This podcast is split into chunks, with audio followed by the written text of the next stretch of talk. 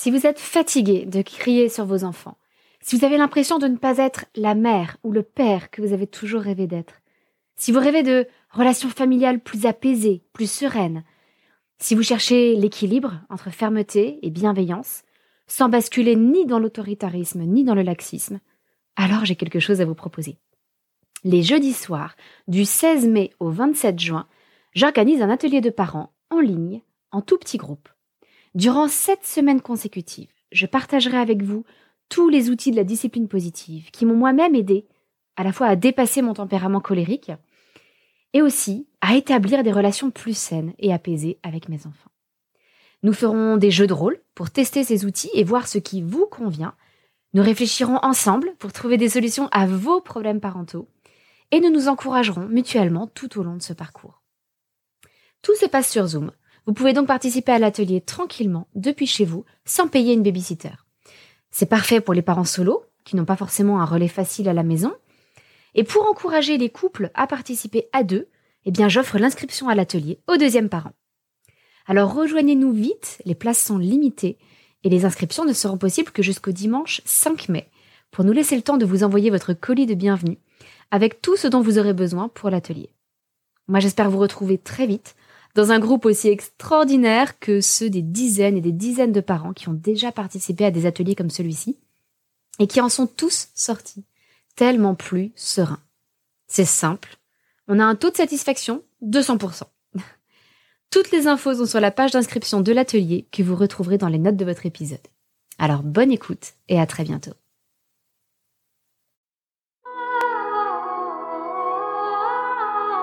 Bonjour et bienvenue dans notre capsule Montessori du jeudi avec les Montessori 7.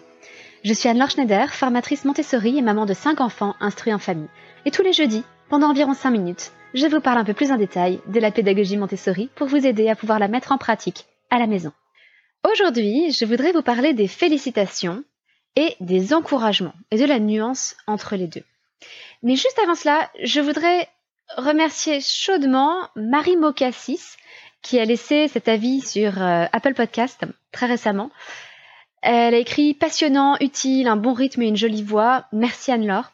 Et elle a même écrit ce qui m'a fait beaucoup rire dans le titre d'utilité publique. Alors puisqu'en ce moment, certains commerces restent ouverts parce qu'ils sont d'utilité publique, certaines entreprises reprennent le travail parce qu'elles sont d'utilité publique, eh bien, chez les Montessori 7, nous n'avons pas arrêté pendant toute la durée du confinement. Et peut-être qu'effectivement, nous sommes un peu d'utilité publique. En tout cas, merci beaucoup Marie Mocassis. N'oubliez pas que tous les, notes, tous les avis que vous mettez sur Apple Podcast ou sur iTunes sont le meilleur moyen de faire connaître le travail des Montessori 7, tout ce que nous faisons ici, et d'aider d'autres familles qui auraient peut-être besoin de ces réflexions, de ces informations. C'est le meilleur moyen pour qu'Apple Podcast recommande ce podcast à d'autres personnes. Donc n'hésitez pas à mettre une note et un avis sur Apple Podcast ou iTunes. Revenons-en aux félicitations. Il y a eu toute une mode pendant des années et des années, qui consistait à féliciter les enfants pour leur donner davantage confiance en eux. Parce qu'on avait compris que les compétences, l'intelligence, les connaissances, sans la confiance en soi, malheureusement cela ne servait à rien. Donc on s'est dit qu'on allait féliciter, féliciter et féliciter nos enfants, les complimenter sur tout et n'importe quoi manque de chance, ça ne suffit pas. On en a parlé dans le podcast numéro 7 sur l'état d'esprit fixe et de développement. Féliciter peut avoir des conséquences négatives sur le long terme. Mais on sait toutefois qu'il y a un effet qui s'appelle l'effet Pygmalion entre l'enseignant, l'éducateur, le parent, enfin bref, la personne qui a de l'autorité sur l'enfant et l'enfant, et que cet effet a pour conséquence que l'enfant petit à petit va se conformer à l'image que l'éducateur a de lui. Juste pour vous résumer très rapidement l'expérience qui a donné lieu à ce nom d'effet Pygmalion, on a dans une école euh, passé un message aux enseignants en leur disant tous les élèves ont passé un test de QI et voici leurs résultats. Et les résultats avaient été attribués de façon totalement aléatoire. Donc, on disait aux enseignants que tel et tel enfant avait des scores d'intelligence très supérieurs à la normale, que d'autres avaient des scores d'intelligence inférieurs à la normale, et que d'autres étaient dans la moyenne.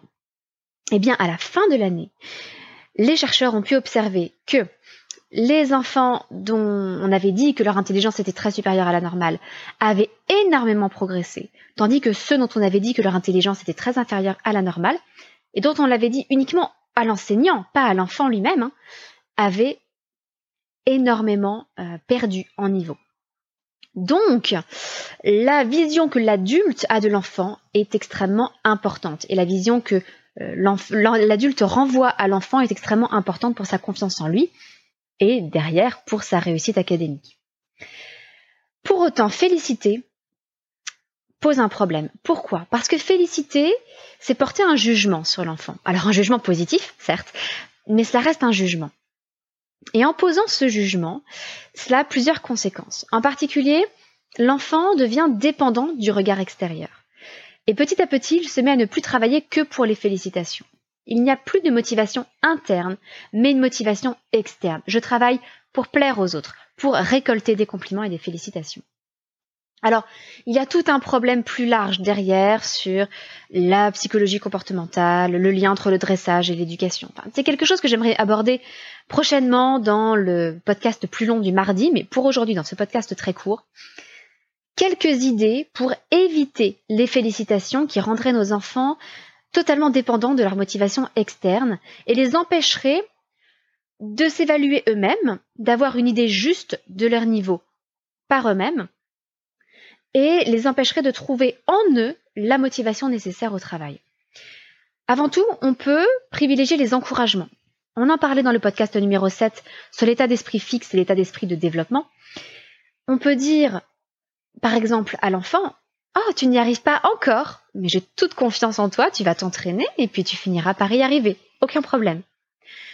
Essayons toujours de développer une vision positive des choses, même si, en l'état actuel des choses, l'enfant vit un échec. Un échec, c'est uniquement une étape sur le chemin de l'apprentissage. C'est quelque chose dont on tire des leçons. Et c'est le moment idéal où l'on peut encourager. Et si l'enfant vient nous voir en nous demandant notre avis, en venant quémander des félicitations. Et on voit souvent ça chez des enfants euh, dont les parents ont l'habitude de leur adresser des félicitations.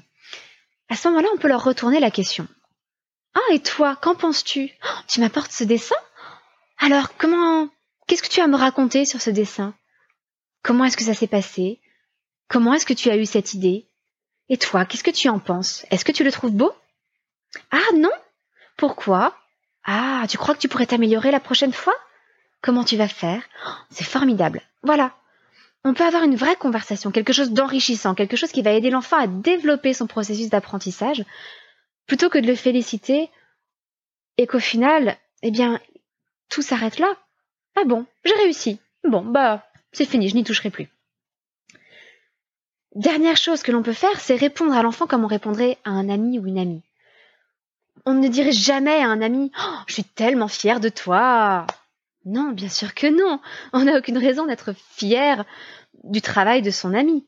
En revanche, on va lui dire Waouh, tu dois vraiment être heureuse d'avoir fait cet immense travail, cette tâche gigantesque. Tu dois être fier de toi, j'imagine. Pour l'enfant, n'hésitez pas non plus à mettre l'accent surtout sur le travail accompli plutôt que sur le résultat obtenu. Encore une fois, on en parlait dans le podcast numéro 7. Si vous ne l'avez pas écouté, il est très court et je vous encourage vraiment à l'écouter car il est fondamental. N'hésitons pas à encourager l'enfant et à nous réjouir avec lui du grand travail qu'il a accompli. Petit à petit, nous allons l'aider à développer un état d'esprit plus positif.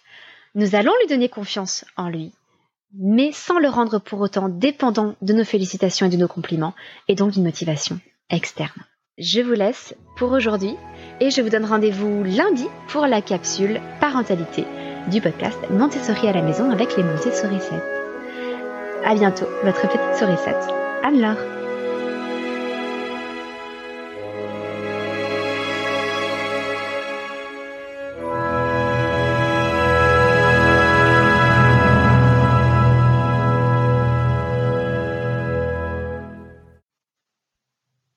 Avant de partir, n'oubliez pas si vous avez un projet d'instruire vos enfants en famille ou de pratiquer le co-schooling, c'est-à-dire de poursuivre les apprentissages avec vos enfants en parallèle de l'école, le tout avec la pédagogie Montessori, vous n'aurez pas envie de rater les offres exceptionnelles que je vous propose. Donc n'oubliez pas d'aller voir les liens dans la description de votre épisode et peut-être que je vous retrouverai très vite en formation.